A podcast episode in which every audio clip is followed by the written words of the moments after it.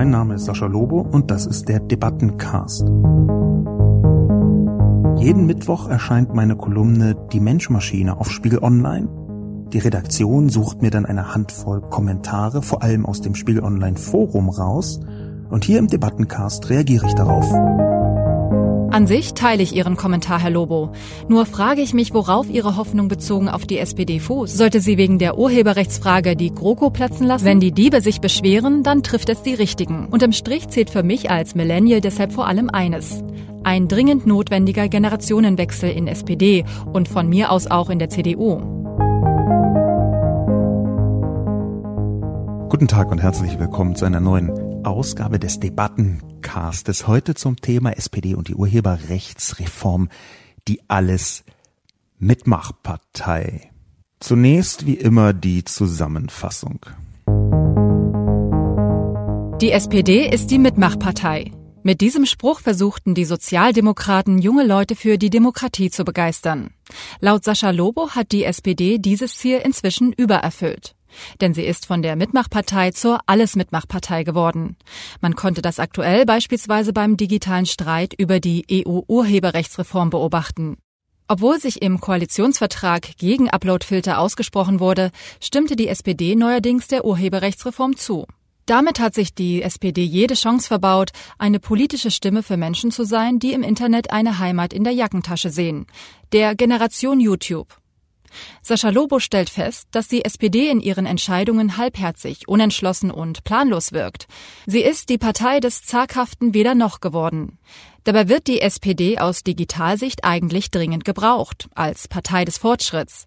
Aber die Jungen und die YouTube-Öffentlichkeit werden von der SPD-Führung ignoriert oder schlimmer noch, gelobt, ohne dass man ihren Bedenken folgen würde. Denn die Urheberrechtsreform steht für ein gestriges, extrem verwertergetriebenes Bild der Kreativität. Mit dieser Haltung zerrüttet man den Glauben einer ganzen Generation an Europa und die EU. Das wird sich zur Europawahl bitter rächen. Alternativ könnten sich die Abgeordneten besinnen und anfangen, ihren sozialdemokratischen Mut zu entdecken und für die kommende Generation zu stimmen. Vielleicht eignet sich als politische Botschaft der digitalen Generation an die Parteien ein bekannter Spruch. Das Internet vergisst nichts, jedenfalls nicht bis zur Wahl im Mai. Sascha Lobo stellt sich die Frage, wird die SPD jemals die digitale Generation vertreten? Was meinen Sie? Bevor ich jetzt nach der Zusammenfassung in die Kommentare hineingehe, möchte ich erst ein Interview führen. Ein Interview mit Antje Schrupp, einer recht bekannten feministischen Publizistin. Und der Grund, warum ich das führen möchte, ist, dass für diesen Debattencast meine Perspektive auf die SPD und die Politik der SPD größer sein soll als nur die Urheberrechtsnovelle, auf die ich mich konzentriert habe. Ich glaube nämlich, dass dieses Problem, was ich am Beispiel Urheberrecht dargestellt habe, dass das ein systemisches Problem ist, was weit über dem liegt, was jetzt nur einer einzelnen Gesetzesänderung entlang interpretierbar wäre. Meine Ansicht ist, dass wir uns mit der SPD, wenn man sinnvoll mit ihr sprechen möchte, über sie sprechen möchte, dass man versucht rauszuarbeiten, wo ist eigentlich der Kern der Problematik, in welche Richtung geht es eigentlich, wenn man sich anschaut, was sind die wiederkehrenden Probleme, die wiederkehrenden problematischen Muster in der Politik der SPD. Und genau dazu habe ich mit Antje Schrupp telefoniert. Antje. Hallo, lieber Antje Schrupp, hier ist Sascha Lobo. Hallo. Vielen Dank erstmal für deine Bereitschaft, im Debattencast mit dabei zu sein. Der Grund, warum ich gerne mit dir sprechen würde, du bist ja äh, feministische Publizistin und begleitest besonders die großen Debatten. Du hast, weil ich über die SPD und vor allem die Enttäuschung über die SPD geschrieben habe, jetzt gerade im Januar genau dazu eine Parallele aufgemacht, nämlich den Satz geschrieben, anlässlich der Gesetzesnovelle zur Abtreibung. Wenn jetzt SPD-Leute sagen, es wäre ein Fortschritt, was da verhandelt wurde, dann weiß ich nicht, ob das Dummheit ist oder Dreistigkeit. Jedenfalls ist es entweder eine totale Fehleinschätzung oder absichtliche Augenwischerei. Kannst du noch mal genau erklären, was die SPD da wie falsch gemacht hat? Ja, also nachdem im Herbst 2017 die Ärztin Christina Hähnel verurteilt wurde zu einer hohen Geldstrafe, weil sie auf ihrer Internetseite ähm, darüber informiert, dass sie Abtreibungen vornimmt und dass man bei ihr auch weitere Informationen darüber bekommen kann. Da waren viele Leute in Deutschland entsetzt und natürlich auch vor allen Dingen Feministinnen und vor allen Dingen jüngere Frauen, weil viele gar nicht wussten, was für ein restriktives Gesetz wir da noch haben. Das ist ja schon alt, aber das ist nie groß in der Diskussion gewesen. Und jetzt ist diese Diskussion hochgekocht. Und es stellten äh, es stellte sich eben raus, dass viele dieses Gesetz für falsch und für antiquiert halten. Es stellte sich raus, dass eine Mehrheit der Bundestagsabgeordneten dafür ist, den Paragraph 219a, wo dieses Informationsverbot drinsteht, zu streichen. Und alles, was es gebraucht hätte, wäre, dass die SPD einer entsprechenden Gesetzesinitiative zugestimmt hätte, weil die Linke, die Grünen, die SPD eigentlich auch und die FDP eben da einer Meinung waren. Ja, und das war eine Gelegenheit, dieses Thema zuzumachen sozusagen, dieses Thema auf die Tagesordnung zu holen und abzuschließen. Und die SPD hat dann äh, sich eben aus Rücksicht auf den Koalitionspartner CDU in langwierige Verhandlungen hineinbegeben, an deren Ende dann ein schlechter Kompromiss stand. Und ja, ähm, es ist, alle standen so fassungslos davor und schauten sich das an, wie sich das entwickelte über anderthalb Jahre. Und ja, die Erklärung gibt es nicht wirklich, weil alle SPD-Frauen, mit denen man spricht, an der Basis sind ebenso entsetzt, ja. Ähm, und ähm, ja, wahrscheinlich muss man es sich so erklären, dass feministische Themen für die SPD dann am Ende doch nicht so relevant sind, dass man dafür dann in eine Auseinandersetzung auch mit dem Koalitionspartner geht. Es, es bezweifelt ja niemand, äh, dass in einer Demokratie äh, Kompromisse gebraucht werden und außerdem ist die SPD ja auch Juniorpartner in einer großen Koalition. Warum ist das speziell hier anders gelagert? Was glaubst du da? Ja, ist die Frage, wie man das einschätzt. Die SPD stellt es äh, so dar, als wäre das jetzige der Kompromiss, der ja sagt, dass man über die Tatsache ähm, auf den Seiten informieren kann, um dann auf eine Liste zu verweisen, die von staatlichen Stellen sozusagen bereitgestellt wird. Das sei ein Fortschritt für die Frauen, weil man, weil sie jetzt besser zu Informationen kommen könnten. Aber äh, damit hat sie das Thema sozusagen auf eine sehr pragmatische kleine äh, Ebene runtergebrochen. Ähm, und äh, in Wirklichkeit ist es aber so, dass auch jetzt schon in den vergangenen Jahren, also unter der jetzigen Gesetzeslage, viele Frauen, die ungewollt schwanger sind, abtreiben. Nach einer Studie des ähm, aus dem Jahr 2012 von der Bundeszentrale für gesundheitliche Aufklärung sind es 40 Prozent der Frauen, die ungewollt schwanger sind, die abtreiben. Das heißt, es ist nicht unmöglich, an diese Informationen zu können, kommen. Die, der, die Auseinandersetzung ist eher eine symbolische. Die Frage ist, wie gehen wir mit Frauen und äh, Schwangerschaften um? Haben auch schwangere Frauen das Recht auf körperliche Selbstbestimmung oder nicht. Und die SPD hat nicht verstanden, dass es hier um eine symbolische Frage ging, um eine prinzipielle Frage im, im Verhältnis des Staates Deutschland zu Frauen, die schwanger werden können, sondern sie hat es auf so eine kleine, wir helfen den armen Frauen in Not Ebene runtergebrochen. Und das war eben eine völlig falsche Einschätzung der Bedeutung dieser Frage. Denn ähm, dass wir überhaupt über dieses Thema jetzt diskutieren, das liegt ja daran, dass äh, radikale Abtreibungsgegner und Gegnerinnen äh, massenweise Anzeigen gegen Ärztinnen gemacht haben. Das heißt, die haben ja durch einen politischen Aktivismus diesen Kompromiss in der Abtreibungsfrage wieder auf die aktuelle Tagesordnung gespült. Das Thema steht im ganzen Kontext mit dem Aufstieg der neuen Rechten, mit Rechtspopulismus und so weiter und hat deshalb eine starke Symbolwirkung. Auf welche Seite stellen wir uns jetzt in dieser Auseinandersetzung zwischen Rechtspopulisten, äh, Abtreibungs Anti-Abtreibungslobby und so weiter und der Frauenbewegung. Und da hat die SPD dann eben nicht gesehen, dass das jetzt eine prinzipielle Frage ist, bei der sie sich auf die Seite der Frauenbewegung stellen sollte. Zusammengefasst würde das aus deiner Perspektive heißen, dass die SPD eigentlich ein mutiges, klares Symbol hätte setzen können und stattdessen im klein-kleinen Pragmatismus verharrt ist und dazu auch noch das Ergebnis schlechter gemacht hat. Habe ich das richtig umrissen? Ja, genau. Also sie hat diese symbolische Gelegenheit verpasst und hat jetzt eben dazu, äh, beigetragen, dass das Informationsverbot im 219a explizit festgeschrieben wor worden ist. Vorher war ja noch so ein bisschen umstritten. Es gibt ja eine Auseinandersetzung, die geht ja jetzt auch weiter zum Bundesverfassungsgericht darüber, ob dieses Informationsverbot eigentlich okay ist und ob die sachliche Information denn überhaupt Werbung ist. Das war ja offen. Mit dem neuen Gesetz jetzt steht klar drin, ja, es ist verboten. Also es ist eine Rechtsklarheit geschaffen worden im Sinne der Abtreibungsgegner. Ja. Das halte ich persönlich für vergleichsweise typisch. Das ist auch der Inhalt meiner Kolumne gewesen, ähm, dass die SPD immer wieder genau solche Gelegenheiten verpasst. Ähm, da sehe ich auch eine Parallele zwischen ganz vielen, das ist ja nicht nur eine Abtreibungsdebatte so gewesen, sondern jetzt auch rund um die Urheberrechtsgesetzesnovelle auf EU-Ebene. Da sehe ich also eine Parallele. Und hast du eine Erklärung für dieses Handlungsmuster der SPD?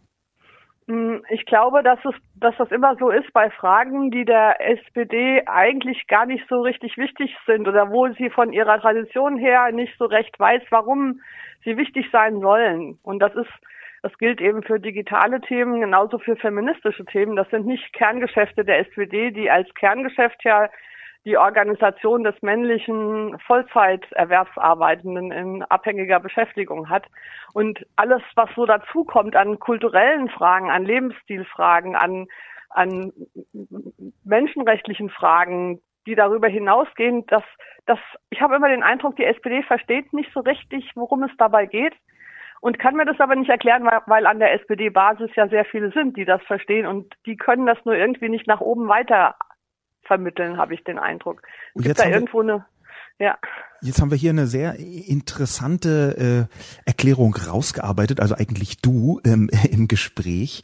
Ähm, mir wird gerade klar, dass es sich eigentlich um ein Gedönsproblem handelt. Es gibt ja dieses berühmte ja. Zitat von Gerhard Schröder, ähm, der den Kern der SPD-Politik, den hast du ja sehr gut zusammengefasst gerade, so rund um männlich abhängig beschäftigt organisierte Arbeit des 20. Jahrhunderts, würde ich noch dazu sagen. Das ist also der Kern und der Rest ist laut Schröder Gedöns, ja, ein bisschen paraphrasiert. Wir haben also das Problem, dass die SPD krampfhaft an ihrem Kern festhält und alles, was so progressiv um diesen Kern herum ist, da hat sie nicht so richtig den Mut, klare Symbole hinzustellen. Wir haben ein Gedönsproblem der SPD, das wird mir gerade klar. Was glaubst du denn, wie die SPD da wieder rauskommt? Ähm, also ich kenne die SPD nicht von innen, aber wenn ich höre, was die Leute an der Basis sagen, dann sagen die, wir brauchen, ist ein Führungsproblem, es ist ein, ein Problem der, ähm, der, der innerparteilichen Mechanismen, mit denen neue Ideen oder andere kulturelle Gewohnheiten und Anliegen und Vorstellungen in die Parteispitze hochkommen. Irgendwie muss auf dem Weg von der Basis an die Spitze das verloren gehen. Und das kann man wahrscheinlich nur von innen beurteilen, ja, warum das bei der SPD, ich meine, das ist bei allen Parteien schwierig, aber bei der SPD scheint mir das besonders schwierig zu sein. Und das ist auch dieses permanente Problem mit, ähm, ja, mit Basis und Spitze. Hm? Also ein anderes Thema ist zum Beispiel bedingungsloses Grundeinkommen. Da gibt es auch an der Basis viele, die das für eine gute Idee halten, die überhaupt mal diskutiert werden sollte. Aber es kommt nicht hoch. Oben ist immer diese, das ist wichtig, das ist unwichtig und so haben wir es schon immer gemacht. Und da gibt ja. es wieder eine interessante Parallele ähm, zu Organisationen, Arbeitsorganisationen, insgesamt auch Institutionen.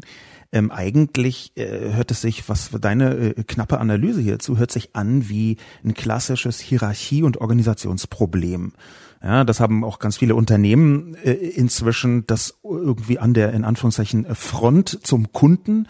Äh, bei Parteien wäre es dann irgendwie äh, zur Basis oder zu den, zu den Bürgerinnen und Bürgern dass da eigentlich sehr viel Gutes erkannt wird und Veränderungen, notwendige Veränderungen auch erkannt werden, aber sie dringen nicht bis zu den Köpfen durch, die die Strategien machen. Glaubst du, dass mhm. die SPD, wenn sie sich noch offensiver mit der Basis beschäftigt und intensiver deren Ideen auch äh, nach oben und nach vorne bringt, dass die SPD dann wieder relevanter werden kann?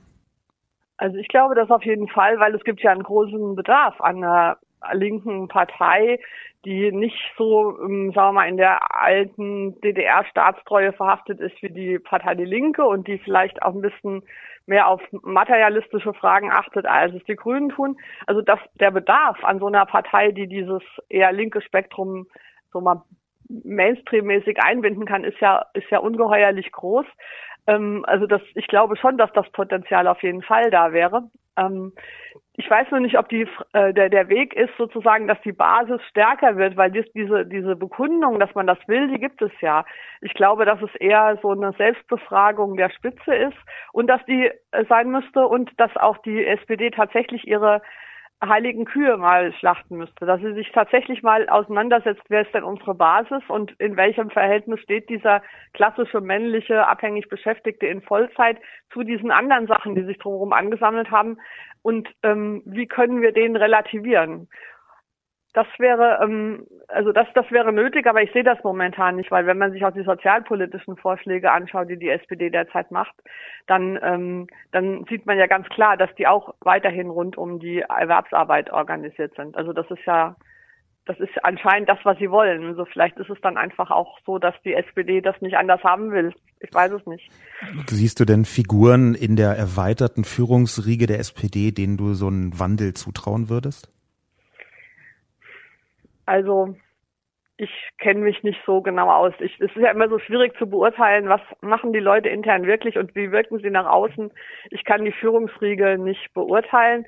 Ich, ähm, ich sehe, dass es aber an der Basis, also in den Ortsverbänden, in den äh, Frauengruppen vor Ort und so weiter, ein unglaublich großes Potenzial gibt. Äh, an, an engagierten, guten Leuten fehlt es der SPD an der Basis ganz gewiss nicht. Jetzt vielleicht eine abschließende Frage. Was glaubst du denn, wird die nächste große Enttäuschung sein, die uns die SPD präsentiert? Hm.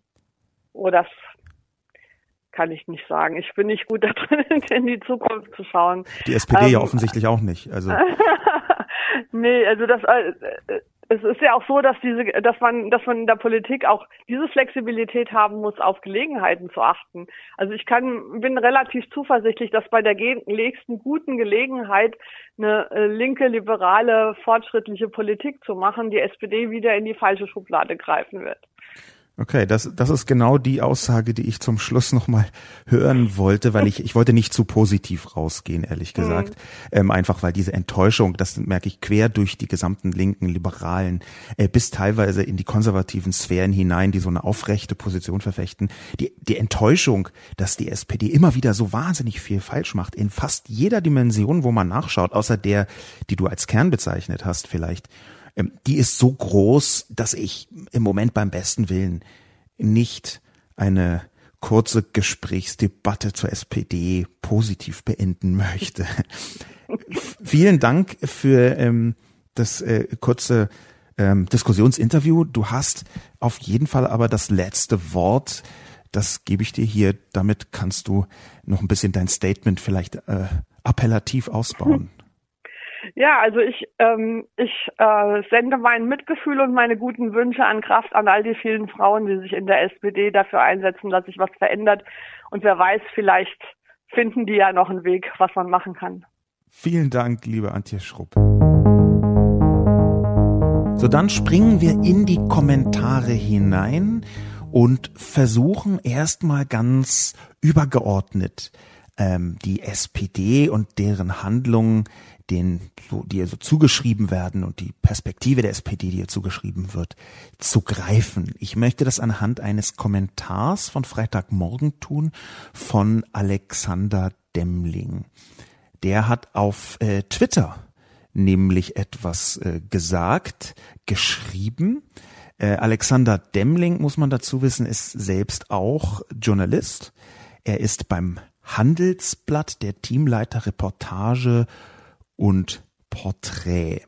Und der hat eine Spiegel Online Meldung verlinkt auf Twitter, in der es heißt, erste SPD-Politiker schließen Wahl von Kramp-Karrenbauer aus.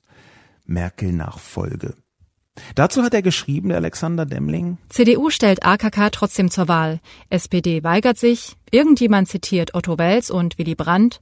Basisabstimmung 58,1 Prozent für Fortsetzung der GroKo.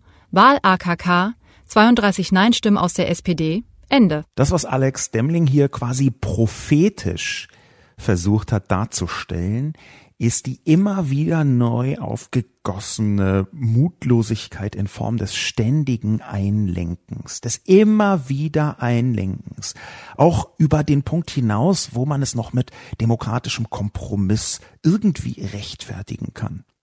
Ganz konkret greift das auch in die Analyse von Antje Schrupp mit hinein, was äh, Alex Demling hier aufgebracht hat, nämlich die Frage, handelt es sich bei einem Thema X um den Kern der SPD, dann ist sie unnachgiebig und kaum zu überzeugen, davon auch nur einen Millimeter abzurücken, oder handelt es sich um das Gedöns von Schröder, das Zitat.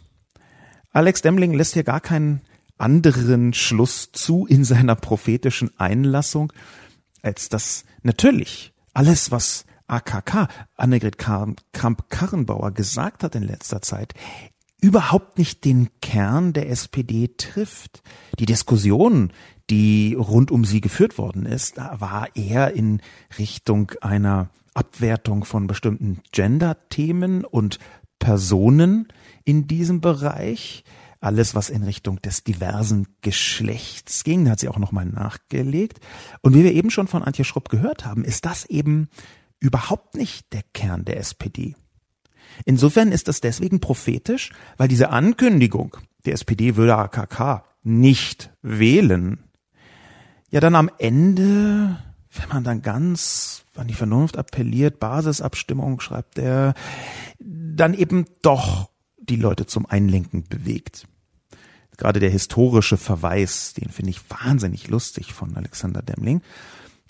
Ich glaube, wir sind hier schon ziemlich nah an der Urproblematik dran, an dem, was dahinter steht, an dieser empörenden Mutlosigkeit, die man ja spürt, nicht nur im Urheberrechtskontext jetzt, sondern im nahezu fast jedem politischen Kontext. Das hat Antje Schrupp fantastisch rausgearbeitet. Es gibt einen Kern, der ist für die SPD unangreifbar und es gibt alles drumrum, das Gedöns. Aus meiner Sicht findet sich genau diese Perspektive. Wir fallen überall um, außer in diesem einen politischen Kern. Das ist nicht die Art und Weise, wie man aus meiner Sicht im 21. Jahrhundert sinnvolle linke Politik machen kann. Das ist natürlich jetzt eine Privatmeinung von mir, aber ich befürchte fast, dass meine Privatmeinung hier vergleichsweise dicht an der tatsächlichen Handlungsrealität dran ist, wie Alexander Demling hervorragend skizziert hat in einem kleinen lustigen Tweet.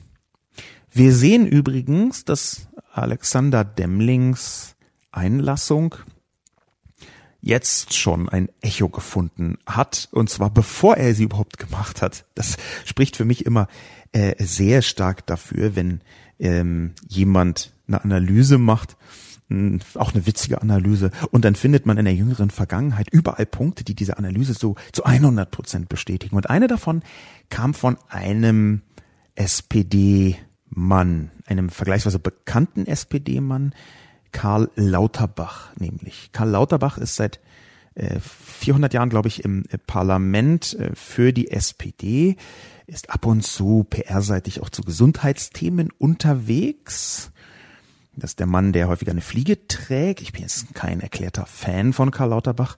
Ich glaube, das beruht so ein bisschen auf Gegenseitigkeit. Aber Karl Lauterbach hat meine Kolumne verlinkt und mit der, zweimal sogar, lustigerweise, und mit so einer gewissen Distanz, total nachvollziehbar, darüber gesprochen. Die Art und Weise, wie er getan hat, erinnert so unglaublich an das, was Antje Schrupp und Alexander Demling gesagt haben, dass es fast schon ein bisschen gruselig ist. Lauterbach hat nämlich meine Kolumne verlinkt mit den Worten Ich bin auch gegen Uploadfilter, aber diese Kritik nervt. Schutz der Künstler war nicht zu haben ohne den Filter. So hat Barley Gesamtergebnis zugestimmt. Dann muss man auch klar sagen, lieber kein Künstlerschutz als Uploadfilter. Ist das Lobos Position? Die Frage, die Karl Lauterbach stellt, ist das Lobos Position, ist ja für sich genommen schon eine konstruierte Unverschämtheit. Es ist genau das, was Antje Schrupp auch gesagt hat zum Thema Abtreibungsdebatte.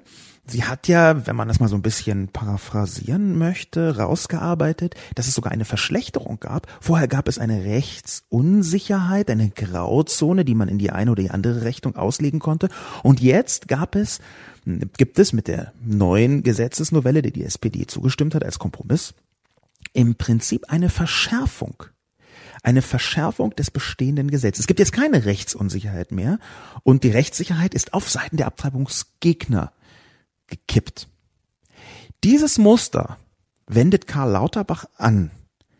Und er tut es, indem man einfach das eigene Gesetz konstruiert als alternativlos, so tut, als könnte man nicht auch nichts machen, als könnte man nicht auch sagen, das Gesetz so für sich ist schlecht, wir nehmen es nicht, sondern als gäbe es eine zwingende Notwendigkeit, genau dieses Gesetz genau in dieser Form abzuschließen, sonst hätte man keinen Künstlerschutz.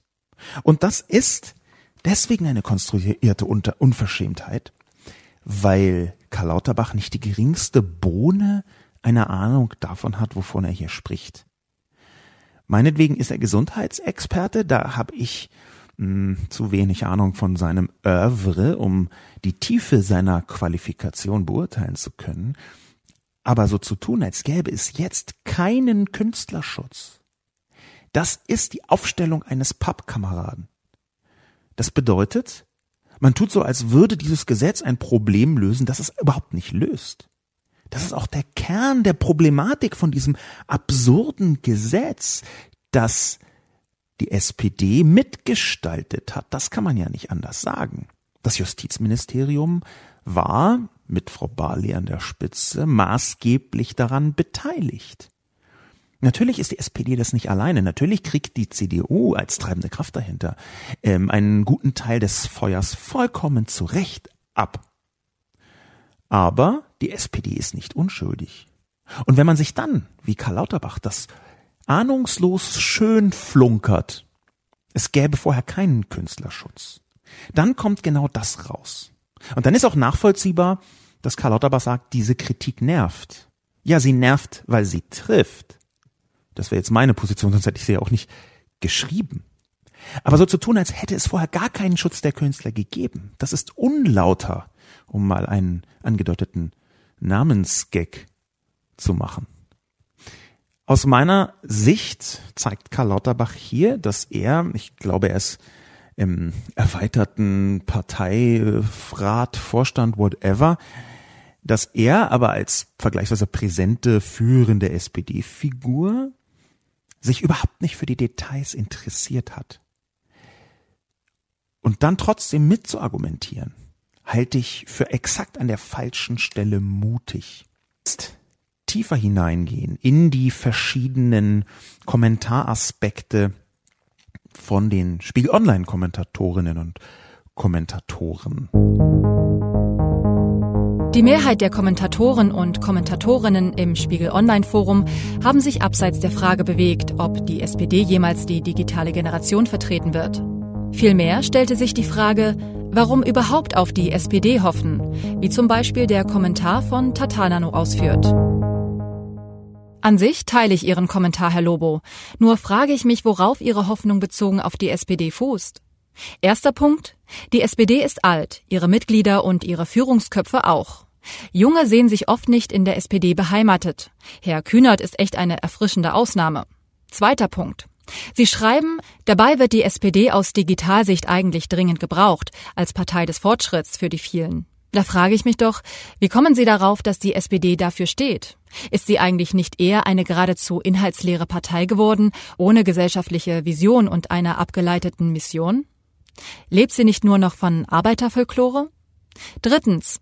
Die SPD könnte ja tun und lassen, was sie wollte. Es ging abwärts mit ihr und inzwischen ist ihre Glaubwürdigkeit vollständig dahin und diesen Schaden halte ich für irreparabel. Jetzt stehen die Sozialdemokraten vor den Schlangen, die sollen den Abstieg in die Bedeutungslosigkeit darstellen, unfähig zum befreienden Sprung anzusetzen.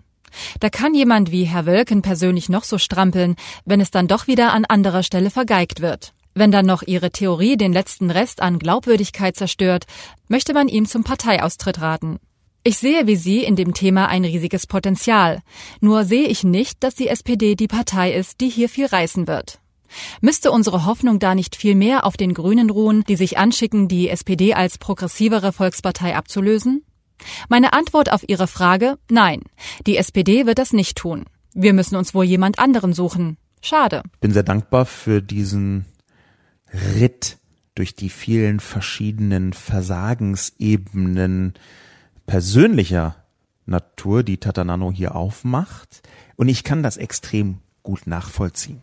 Ich hatte ehrlich gesagt diese Verstörung, worauf fußt eigentlich meine verdammte Hoffnung auf die SPD, schon häufiger. Ich habe sie heute noch jeden dritten Tag, in dem ich mich beschäftige mit der Politik der SPD. Ich möchte dem aber ein eindeutiges Aber hinzufügen. Und dieses Aber ist, dass man so ein bisschen arbeiten muss mit dem Material, das man hat.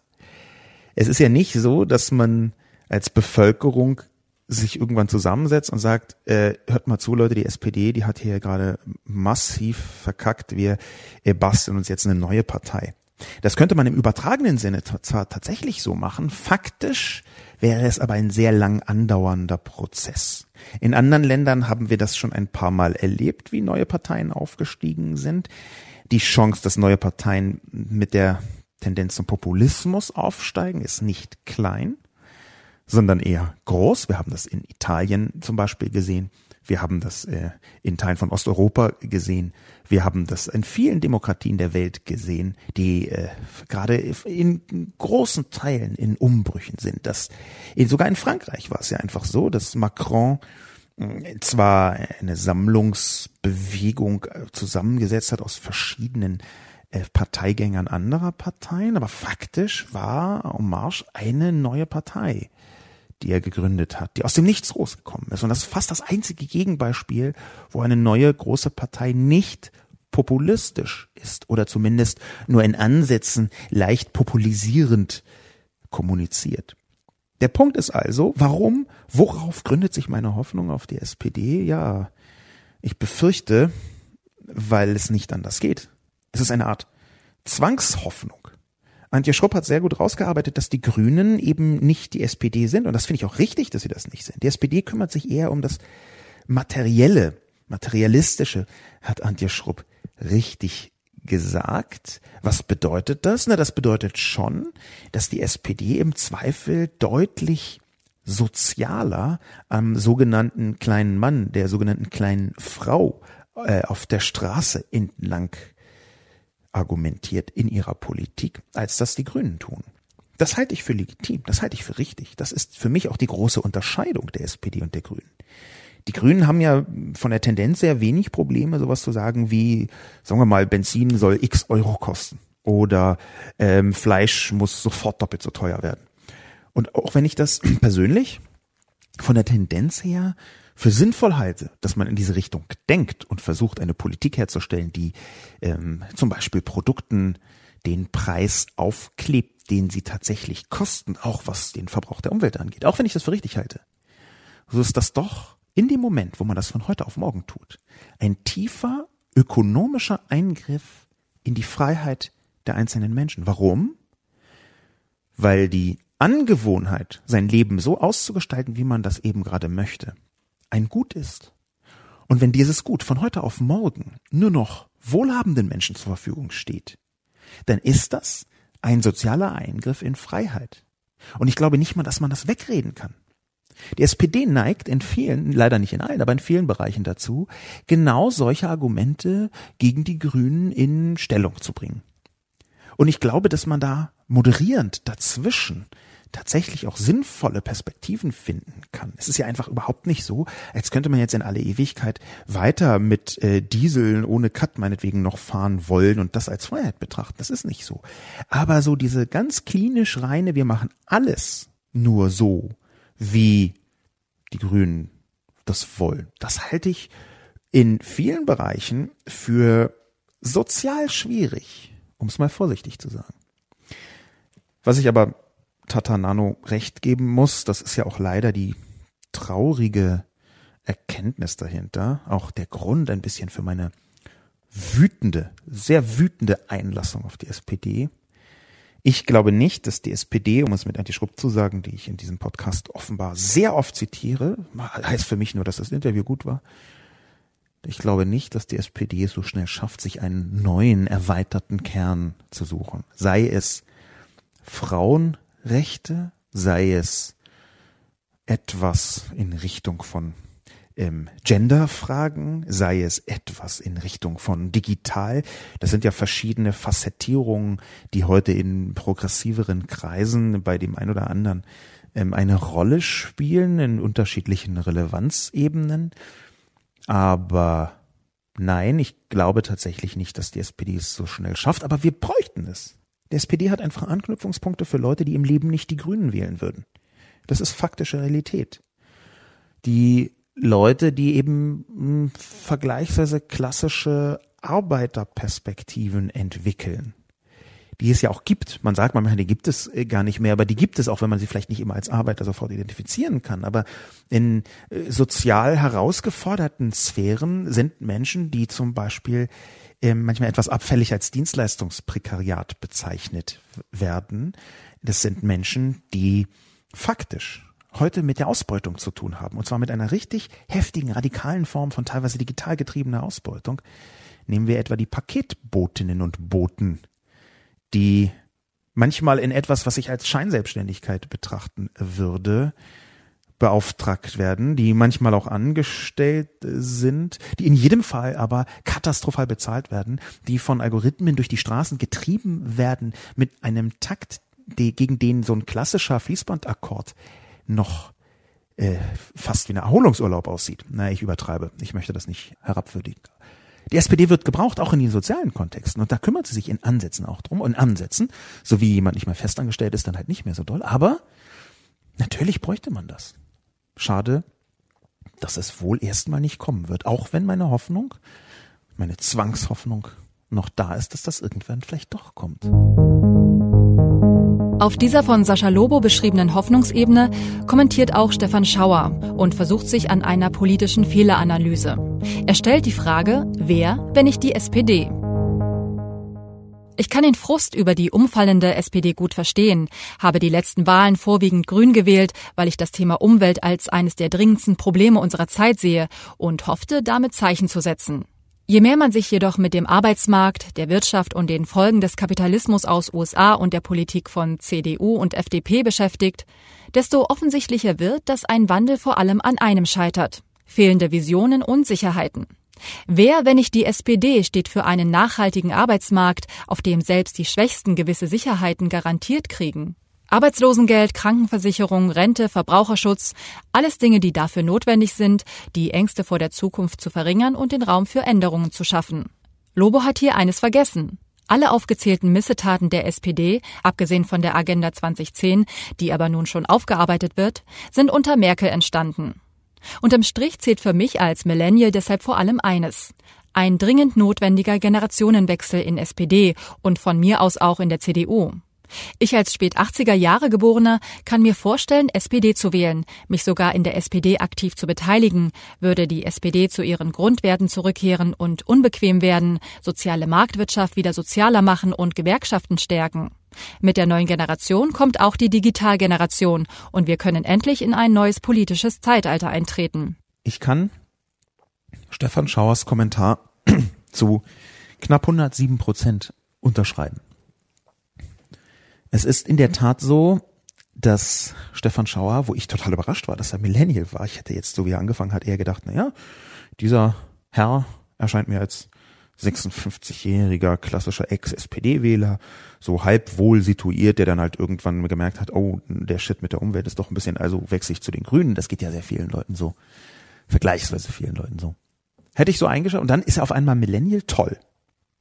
Ich bin ja großer Fan der jüngeren Generation nennen, die man manchmal so als Millennials oder Generation Z äh, betrachtet oder bezeichnet, was auch immer man von Generationenbezeichnungen hält, ist relativ offensichtlich, dass jüngere Generationen ein bisschen anderes Mindset entwickelt haben. Wir kriegen es jeden Tag in den Feuilletons der Bundesrepublik vorgespiegelt. Und ich halte sehr viel von den jüngeren Generationen und freue mich, dass hier ein sehr vernünftiger Kommentar gekommen ist von mutmaßlich dem jüngsten Spiegel Online Kommentatoren aller Zeiten, Ende der 80er geboren. Das ist, der Mann ist äh, nicht mal 40. Das ist ja, Verzeihung, ich wollte nicht rumhacken auf der Publikumsleserschaft von Spiegel Online. Der Punkt, wo ich nicht, ähm, also ich unterschreibe erstmal zu 107 Prozent, der Punkt, wo ich ins Diskutieren geraten wollen würde, ist dieser Gewerkschaftspunkt einerseits und als zweiter vielleicht nochmal auszuformulieren, wer, wenn nicht die SPD, so als Fragestellung. Das mit den Gewerkschaften, das ist ja seit längerer Zeit so ein bisschen eine Frage, die im Zweifel steht. Ich würde hier sagen, auch da trifft Antje Schrupps Analyse ziemlich präzise. Auch die Gewerkschaften haben die männliche Vollzeitbeschäftigung im Rahmen des 20. Jahrhunderts als Maximalideal erhoben. Ich kann mich erinnern an einen Film von, wenn ich mich richtig entsinne, Verdi, in jedem Fall aber von einer großen Gewerkschaft, kann auch IG Metall gewesen sein, aber ich glaube Verdi, über den ich auch äh, geschrieben habe vor 500 Jahren, der wird so 2012, 2013 veröffentlicht worden sein. Ein Gewerkschaftsfilm, der ernsthaft ein Szenario aufgemacht hat über den armen Click- und Cloud-Worker. Und dieser Film hat als Idealszenario, natürlich ein Mann, ähm, den Elektriker der 50er Jahre nach vorne gehoben. Dann herausgestellt, wie es schon in den 70er oder 80er Jahren ein bisschen schwieriger geworden ist. Und schließlich den Clickworker der dritten Generation, Nachkriegsgeneration, der total am Arsch ist. Aber den Elektriker der 50er Jahre so als ideal zu feiern, dafür braucht man schon ein komplett absurdes Gesellschaftsbild. Ich sehe hier also, dass die, die Gewerkschaften ein ähnliches Problem haben. Der, das wäre der erste Punkt. Der zweite Punkt ist Generationenwechsel. Generationenwechsel, ja, natürlich stimmt das. Auf der einen Seite. Aber auf der anderen Seite haben wir ja in manchen Parteien schon Anflüge eines Generationenwechsels. Wir haben jetzt zum Beispiel auch bei der SPD Leute, die im Vordergrund stehen, die, wo man sagen muss, ja, das ist ein Generationenwechsel.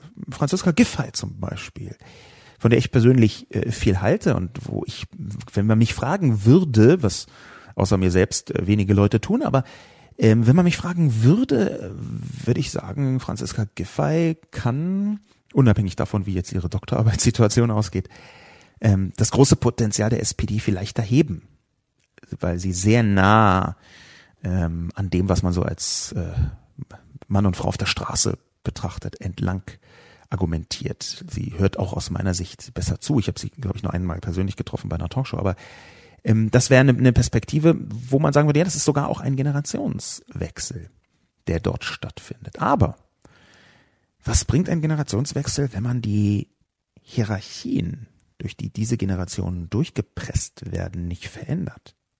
Was hilft ein Generationswechsel, wenn Menschen, die nach oben kommen, zwar jünger sind, aber beinahe stromlinienförmig in die Meinungs- und Haltungsmühle einer Partei reingepresst worden sind, wo es am Ende nur diejenigen schaffen, die sehr ähnlich so ticken wie die ohnehin schon oben sind. Das Phänomen ist ja nicht nur bei der SPD so, wir haben es auch bei der CDU als anderer äh, großer oder ex-großer Volkspartei. Bei der CDU hat sich ein äh, junger Mann nach vorne hm, geplaudert, möchte ich fast sagen, namens Philipp Amthor, der Mitte 20 ist, über den gerade viel gesprochen wird. Ich habe mich noch gar nicht öffentlich zu ihm geäußert. Ich möchte das Phänomen erst tiefer ergründen.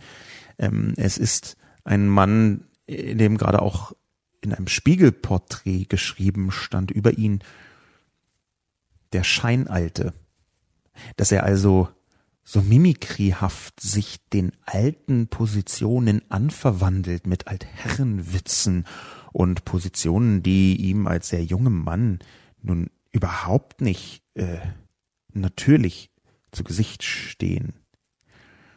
Ich glaube, dass dieses Phänomen eins ist, was auch in der SPD stattfindet, dass diejenigen, die nach oben kommen, auch wenn sie jung sind, vergleichsweise nah entlang der alten Parteilinie operieren müssen, sonst würden sie gar nicht hochkommen. Insofern ist zum Generationswechsel für eine mögliche Rettung der SPD, die dringend geboten wäre, das arbeitet Stefan Schauer ganz gut heraus, gerade was Arbeitsmarkt, Wirtschaft, Folgen des Kapitalismus und so weiter rausgeht. Für einen solchen Generationswechsel ist also aus meiner Sicht dringend notwendig, dass die SPD zusätzlich einen Hierarchie- und Apparatwechsel vornimmt, es leichter macht für eine bestimmte Klientel, sich innerhalb der SPD zu engagieren, über die Basis hinaus und bis in die Delegierten, in die Funktionärinnen Spitzen hinein zu gelangen. In Teilen passiert das schon. Es gibt Leute, die das gemacht haben in der SPD, mit der SPD, durch die SPD.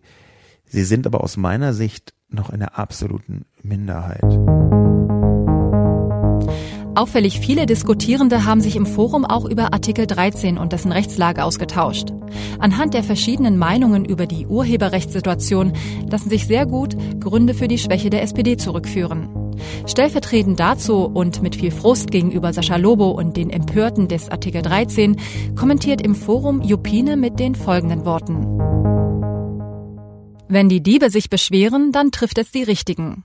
Die jetzt so Empörten haben selber Schuld, denn sie haben in den vergangenen Jahren sich einen Dreck gekümmert um die Rechte derer, die die Inhalte erschaffen haben. Diese Raubzüge zu unterbinden ist der Sinn des Leistungsschutzrechtes. Wie jedes Gesetz sicher nicht perfekt, aber es geht in die richtige Richtung. Dass Herr Lobo und die ihm geistig und oder wirtschaftlich nahestehenden Influencer dagegen angehen, verwundert ja nicht. Aber das eigene Fehlverhalten nicht zu adressieren, ja im Artikel nicht einmal zu erwähnen, dafür dann aber andere, hier die SPD dafür zu strafen, dass sie nicht die Position der Räuber vertreten mag, ist meiner Meinung nach unehrlich, unmoralisch und nicht zu akzeptieren.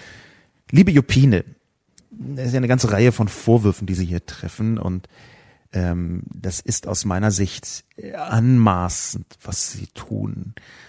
Sie bauen nämlich erstmal ein moralisches Konstrukt, das falsch ist, das auch in der Form von fast niemandem vertreten wird, ernsthaft vertreten wird, um dann auf diesem konstruierten moralischen Konstrukt zu urteilen.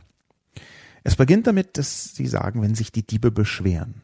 Und damit meinen sie offensichtlich auch mich. Das Problem ist, dass ich, ähm, das habe ich vielleicht nicht deutlich genug herausgestellt, ich bin Urheber, Jupine. Ich bin Urheber. Und ich hebe so wahnsinnig Ur, äh, das, äh, das ist schon fast absurd. Ich schreibe zum Beispiel Bücher. Ich drehe Filme. Ich mache einen Podcast. Ich caste also Pod. Ich ähm, schreibe Artikel in der Presse. Ich kann, ehrlich gesagt, außer Uhr zu heben, gar nicht viel anderes 99 Prozent der Dinge, die ich tue, ist urheberschafts, urheberrechtlich relevant. Das, womit ich Geld verdiene, sind Vorträge für große äh, Konzerne übrigens zwischen 30 und 50 ganz verschiedenen Konzernen im Jahr und große Digitalkonzerne habe ich davon ausgeschlossen, dass ich für die arbeite, weil ich über sie schreibe. Will sagen, ich bin Urheber. Ich äh, diebe nicht herum. Das, was Sie als Raubzüge bezeichnen, ist kein Raubzug. Der Sinn des Leistungsschutzrechts ist, eine komplett verschobene Realität herzustellen. Der Sinn des Leistungsschutzrechts ist eigentlich noch nicht mal ein urheberrechtlicher, das ist nur ein Vehikel. Das, was dort geschieht, ist zu sagen, Google nimmt unsere Überschriften und Textausrisse benutzt die und verdient damit irres Geld. Und das ist in mehrfacher Hinsicht komplett grotesk falsch. Das Leistungsschutzrecht ist das, was hinter dem umstrittenen Artikel 11 steht. Umstritten hasse ich als Wort, das sollte ich nicht verwenden. Bitte streicht das aus eurem Gehör. Das Leistungsschutzrecht ist nur deshalb urheberrechtlich angeflanscht, weil es als komplett ausgedachtes arbiträres Quatschgesetz nirgendswo wirklich hinpassen würde. Die Verlage tun so, als wären es kreative Leistungen, die sie bringen. Und das ist aus meiner Sicht sowieso schon diskutabel. Und dann tun sie auch noch, als würde diese kreative Leistung darin bestehen, die richtigen Überschriften auszuwählen, die dann Google nutzt, um Geld zu verdienen. Das ist so grotesk falsch. Denn es fängt damit an, dass urheberrechtlich so etwas existiert wie eine Schöpfungshöhe. Und man kann gerne darüber diskutieren, ob die groß oder klein und wenn ja, wie groß und klein sein muss. Bin ich voll dabei. Aber das, was im Moment da steht in diesen entsprechenden Gesetzeswerken, zum Beispiel in Deutschland, kleinste Textausschnitte und kleinste Textausschnitte auf einmal über den Umweg des Urheberrecht, Urheberrechts schützbar zu machen, damit bloß Google die Verlinkungen der Verlage bezahlen muss, das halte ich für eine komplett konstruierte Quatschrealität. Worum es eigentlich geht, Jupine, ist, das sind keine Räuber. Es geht eigentlich darum, dass wir mit der digitalen Welt ein neues Urheberrecht brauchen. Das bestreitet niemand. Das bestreiten nicht mal die Maximalisten. Die Art und Weise, wie es ausgestaltet ist, muss aber eine Interessenabwägung sein. Wenn die einen die anderen als Räuber bezeichnen oder als Bots, dann ist ganz eindeutig, hier soll kein Interesse aufgewogen werden. Hier soll offensiv beleidigt werden. Das, was Sie schreiben, ist noch nicht meine Urheberrechtsmaximalposition, sondern es ist eine empörte Quatschposition. Die SPD macht sich die auch überhaupt nicht zu eigen. Es geht nicht um die, darum, dass die Position der Räuber vertreten wird. Das, was eigentlich dahinter steht, ist Konzernpolitik. Die großen Verwerterkonzerne, die nicht gleichbedeutend sind mit den Urhebern. Ich bin Urheber, die großen Konzerne sind keine Urheber. In aller Regel, die sind Verwerter. Die großen Verwertungskonzerne, die wollen eigentlich Geld abhaben von Google und Facebook. Das geht in allen Dimensionen. Sie möchten Geld abhaben von Google und Facebook, weil Google und Facebook so wahnsinnig viel Werbegeld einstreichen. Um das mal in konkrete Zahlen zu gießen, wir wissen einigermaßen gesichert, dass im Jahr 2017 Google und Facebook ziemlich genau so viel Werbegeld erlöst haben, wie sämtliche Radiosender und sämtliche gedruckten Zeitungen der Welt zusammengenommen. Google und Facebook haben einfach den Trick hergestellt, mit Inhalten, die sie nicht selbst produzieren, Geld zu verdienen. Das ist ein Trick. Das ist ein großartiger Trick. Und zwar ist es der Trick von Verwertern. Google und Facebook sind Verwerter einer neuen Bauart. Auch große Verlagsverwerter verdienen Geld mit urheberrechtlich gestützten Werken, die sie nicht selbst herstellen, sondern von Urhebern herstellen lassen. Wir haben also eigentlich hier einen Konflikt zwischen zwei urheberrechtlichen Verwertungsgesellschaften. Also Verwertungsgesellschaften beziehungsweise Verwertungsunternehmen ist der bessere Begriff, die die urheberrechtliche Arbeit von anderen benutzen, um damit Geld zu verdienen. Und das ist erstmal legitim. Und jetzt gibt es zwei unterschiedliche Arten und Weisen. Das, was eigentlich hier geschieht, ist ein Paradigmenwechsel der Konzernpolitik. Denn die großen Verwerter möchten eigentlich eine Art Gesamtmonopol auf die Verwertbarkeit kreativer Inhalte haben. Bei Google, speziell auf YouTube, kann jeder Inhalte einstellen und verdient dann Geld. Übrigens beschämend wenig Geld in dem Vergleich, was Google verdient. Und auch das macht Google sehr schwer. Google ist ein Arschlochkonzern, was Verwertungslogiken angeht. Das kann man nicht anders sagen. Aber Google hat die Möglichkeit, dass jeder dort Geld verdient als Urheber, zum Beispiel auf YouTube. Die Verlage möchten das Paradigma des 20. Jahrhunderts, übrigens auch sowas wie Musikverlage, Musikunternehmen, äh, das sind mit die Haupttreiber vom Artikel 13. Die möchten gerne das Paradigma des 20. Jahrhunderts aufrechterhalten, dass sie nämlich das Schlüsselloch der Verwertung der Kreativität sind. Jeder, der kreativ Geld verdienen möchte, soll nicht vorbeikommen an den großen Verwertern. Google und Facebook, speziell zum Beispiel YouTube, aber ermöglichen es auch außerhalb dieser Verwerterlogik des 20. Jahrhunderts Geld zu verdienen. Und das gehört mit zu den größten Punkten, die selten angesprochen werden in diesem ganzen Bereich. Insofern muss ich komplett zurückweisen, was Jupini hier empört schreibt und sie bitten sich einfach mit den äh, Realitäten zu beschäftigen. Mit den Realitäten, wie tatsächlich mit Verwertern, Kreativen und großen Plattformen umgegangen wird. Das, was dahinter steht, ist auch wieder eine Problematik der SPD, die man als direkte, als direkte Folge der SPD-Schwäche begreifen kann. Denn wie ich eben schon ausgeführt habe, geht es hier um den Konflikt zwischen zwei Typen von Verwerterkonzernen. Digitalen Plattformkonzernen des 21. Jahrhunderts und den klassischen Kreativverwertungskonzernen des 20. Jahrhunderts. Und beide haben ihre Berechtigung. Beide haben definitiv eine wichtige, wenn nicht essentielle Rolle in der Art und Weise, wie im 21. Jahrhundert Kreativität monetarisiert werden kann, was aus meiner Sicht zwingend ist. Aber das, was die großen Verwerterkonzerne des 20. Jahrhunderts hier tun, ist Konzernpolitik. Das ist nichts anderes als Konzernpolitik. Und wenn die SPD das stützt und dann so tut, als würde sie den Urhebern was entgegenkommen, dann halte ich das für genau die Art und Weise des die Realität nicht richtig sehen wollen, sondern halt irgendwas machen, was so gefühlt richtig ist oder auch nicht. Insofern ist es für mich richtig auf der SPD herumzuhauen. Von der CDU habe ich schon geschrieben, erwarte ich nichts anderes. Von der SPD erwarte ich eigentlich, weil ich auch nicht anders kann, die Zwangshoffnung spielt wieder hier rein, dass sie sich die Hintergründe anschaut und nicht reinfällt auf die Argumentation von milliardenschweren Lobbyveranstaltungen. Das ist doch das eigentliche Problem. Auf der einen Seite stehen ja eben nicht, wie immer gesagt wird, die großen äh, Google-Lobbys. Google macht unfassbar viel Lobbyismus, auch bösartigen Lobbyismus. Aber das, was dort geschieht, ist nicht in erster Linie ein Google gesteuerter Protest. Es ist aber auf der anderen Seite sehr wohl ein großer Konzern gesteuerter Protest. Warum sind denn, wie Marcel Weiß auf Twitter hervorgehoben hat, die letzten 125 Demos immer gegen die Erweiterung des Urheberrechts und nie für die Erweiterung des Urheberrechts gewesen. Und zwar Demos mit tausenden Menschen. Das hängt damit zusammen, dass natürlich das Urheberrecht neu aufgestellt werden muss, ohne dass die kleinen Urheber darunter leiden und ohne dass die Nutzerinnen und Nutzer darunter leiden. Denn es gäbe Möglichkeiten dafür. Es gäbe Möglichkeiten dafür. Eine davon kann man ganz gut rausskizzieren. Wir haben ja Plattformen, in denen das funktioniert. Aus meiner Sicht wäre es ganz simpel zu sagen, so, nehmen wir das Beispiel YouTube, adressieren wir es direkt. YouTube verdient x Euro, davon sind y Euro relativ gut nachweisbar. Das kann man ja anhand der häufig ähm, sichtbaren Abrufzahlen erkennen.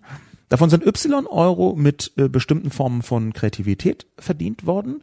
Also muss Google Z Euro standardmäßig abgeben, was dann verteilt wird unter allen Kreativen.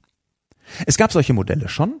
Die GEMA ist aus einem solchen Modell äh, entstanden und ist dann komplett pervertiert worden aus meiner Sicht in eine Absurdität hinein aus, teilweise aus der Gier von Funktionären heraus, teilweise aus der, aus der äh, Verschiebung der Technologien heraus. Aber es gibt ja sowas schon. Das aber neu und gerechter und breiter aufzustellen, das ist etwas, wogegen sich die Konzerne wehren. Und eigentlich müsste die SPD hier auf der Seite der, in Anführungszeichen, kleinen Leute sein. Ist sie nicht, sie ist auf der Seite von Konzernen. Mit dem Kommentar von Im Ernst 56 stellt sich ein weiterer Forumsteilnehmer schützend vor die SPD und weist auf die Kompromissbereitschaft hin. In leicht ironischem Ton wird hier die Frage aufgeworfen, ob man wegen der Urheberrechtsfrage die GroKo platzen lassen soll. Immer diese Kompromisse. Ja, Herr Lobo, Kompromisse sind etwas Furchtbares. Aber in einer Demokratie, in der nach dem Verhältniswahlrecht gewählt wird, gibt es keine absoluten Mehrheiten mehr, sodass kompromisslose Politik gemacht werden könnte. Die SPD hatte bei der letzten Bundestagswahl 20,5 Prozent. Derzeit liegt sie in den Umfragen zwischen 15 und 18 Prozent. Sollte sie wegen der Urheberrechtsfrage die GroKo platzen lassen?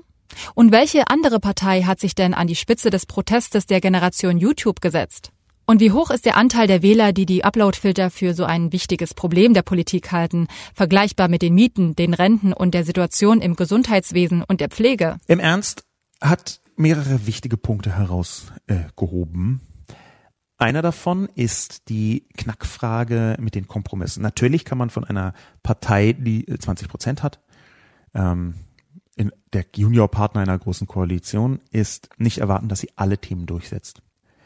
Aber man kann von ihr erwarten, dass sie die Begründungen für das, was sie nicht durchsetzt oder doch durchsetzt, einigermaßen menschenwürdig abgibt die Kommunikation drumherum nicht so tut, als sei eine Niederlage ein Sieg.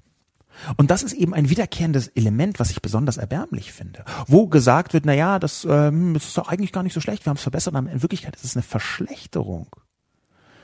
Der zweite Punkt ist, dass natürlich die Kompromisse, die getan werden, immer viel aussagen darüber, was eigentlich die Prioritäten sind.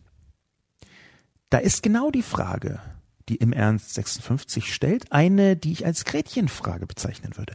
Sollte sie wegen Urheberrechtsfrage die GroKo platzen lassen, fragt im Ernst 56. Und natürlich ist das eine Frage, wo sinnvollerweise die meisten Menschen sagen würden, nein, ich würde sie auch nicht wegen der Urheberrechtsfrage platzen lassen, aber, und das ist ein sehr wichtiges Aber, die Frage, warum man sie wann, zu welchem Zeitpunkt platzen lässt, die hat die SPD in der jüngeren Vergangenheit, wie wir versucht haben zu erörtern, zum Beispiel mit Antje Schrupp, ja ganz, ganz, ganz, ganz oft mit Nein beantwortet.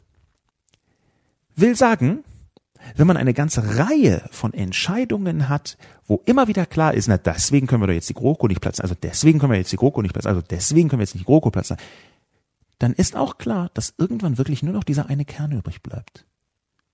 Und wenn man dann sieht, dass der Kern immer kleiner wird, wenn man dann sieht, dass anderen Wählergruppen ein anderer Kern wichtig ist, dann fragt man sich, wenn man nur eine Priorität übrig behält, was sollen dann die Leute tun, die ein bisschen anders gelagerte Prioritäten haben, ohne das jetzt als Gegensatz zu meinen?